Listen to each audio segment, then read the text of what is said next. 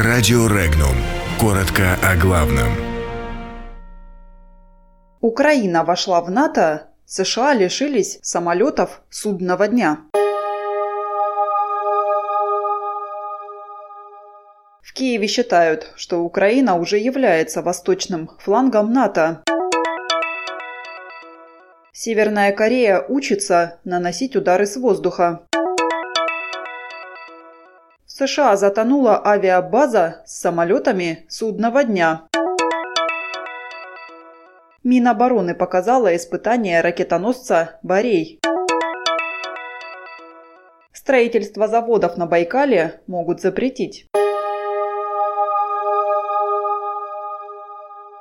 Украина уже сегодня де-факто является восточным флангом НАТО, поэтому официальное получение плана действий по членству в Альянсе в определенной перспективе не является чем-то нереальным, заявил заместитель главы администрации президента Украины Константин Елисеев. Именно этой цели подчинена нынешняя модернизация украинской армии, которая осуществляется в русле приближения к НАТО и внедрения лучших евроатлантических стандартов, отметил он.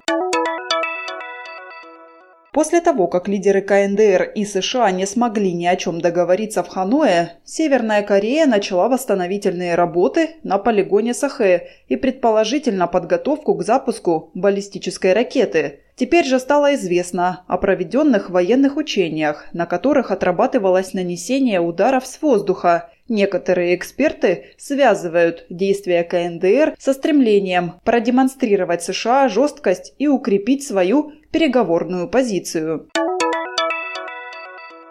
В Соединенных Штатах, в штате Небраска, затопило военную базу Афат. Это произошло из-за резкого повышения уровня воды в реках, эвакуировано 20 зданий. Авиабаза возобновит свою работу 19 марта. Напомним, на авиабазе находятся самолеты, предназначенные для правительства и командования армии США на случай ядерной войны, также называемые самолетами судного дня.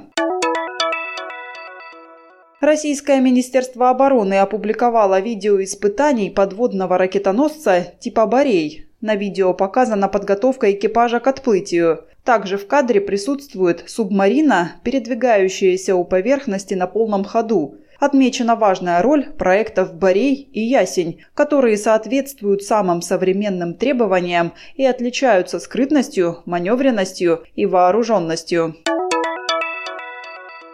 Желание построить заводы на озере Байкал, несмотря на загрязнение окружающей среды, существует уже 50 лет. И чтобы проблемы больше не поднимались, необходимо запретить строительство заводов на территории озера. Об этом заявил лидер ЛДПР Владимир Жириновский. По его словам, фракция в скором времени предложит соответствующий законопроект, запрещающий промышленные производства на Байкале.